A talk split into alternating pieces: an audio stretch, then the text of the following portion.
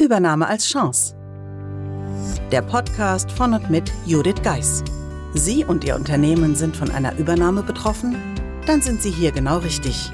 Judith Geis, die Expertin für US-amerikanische Übernahmen im deutschsprachigen Raum, teilt mit Ihnen wertvolle Tipps und Tricks und zeigt Ihnen, wie Sie diese Veränderung für sich und Ihr Unternehmen nutzen können. Ganz nach dem Motto: Take the Chance. Hallo und herzlich willkommen zur ersten Episode unseres Sommer Specials, dem Interview von Christiane von Beuningen und mir, Frau von Fragt nach. Wie bereits in der letzten Episode angekündigt, starten wir in der Sommerpause oder starten wir durch in der Sommerpause mit diesem Special.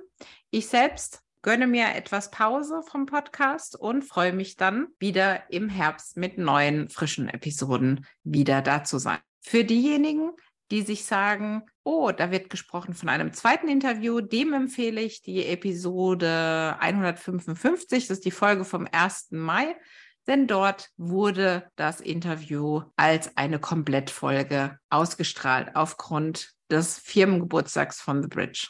Darum wünsche ich Ihnen viel Spaß und einen tollen Einstieg in das Interview-Special mit Christiane von Beuningen.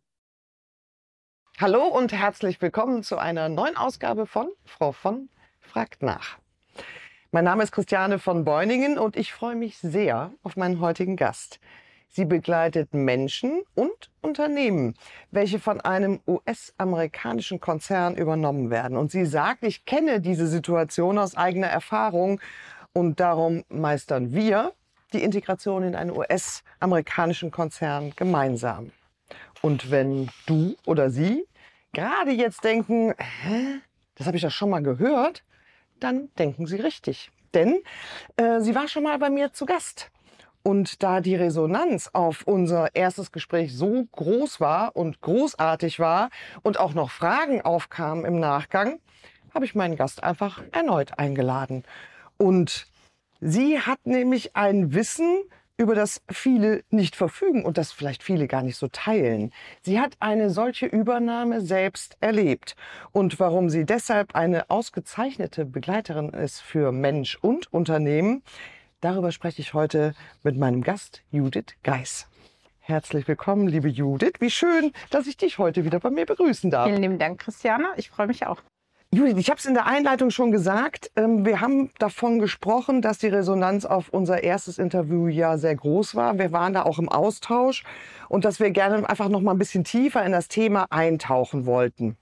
Jetzt hast du ja selbst eine Firmenübernahme erlebt durch einen US-amerikanischen Konzern und die Zuschauenden wollten gerne wissen, wie war das denn für dich? Und in welcher Position warst du vielleicht in dem Unternehmen und wie hast du ganz persönlich von der Übernahme überhaupt erfahren? Mhm. Ja, eine Frage, die sehr oft gestellt wird. Ich hatte damals entschieden, dass ich meinen Arbeitgeber wechsle und wie es halt so war, die Kündigungsfrist war ein bisschen länger und plötzlich klingelte bei mir das Telefon. Da war der CFO dran, der mich davon in Kenntnis gesetzt hat, dass quasi jetzt die Firma verkauft wurde. Das heißt, ich hatte noch nicht mal angefangen. Ich kam aus der öffentlichen Wirtschaft, wollte in die internationale Welt und äh, böse Zungen würden sagen, dann hatte ich die internationale Welt. Und ja, er meinte dann am Telefon, Frau Geist, gar kein Problem, hier wird sich überhaupt nichts verändern. Das haben wir alles im Griff. Und ich legte auf und dachte, okay, jetzt hast du deinen Job gekündigt, was passiert jetzt? Und dann äh, fing das alles sehr ruhig an. Und ich war die Einzige, die so ein bisschen diese Nervosität hatte. Also meine Kollegen, die damals schon dabei waren, die haben Champagner extra der Tankstelle gekauft. Die haben gefeiert, toll, wir, wir sind verkauft worden und die Chancen und so weiter. Ja, und äh, der Champagner schmeckte im Nachgang ein bisschen schal, muss man ganz ehrlich sagen, weil nach so einem halb, dreiviertel Jahr, wo ich dort war, ging es erstmal richtig los.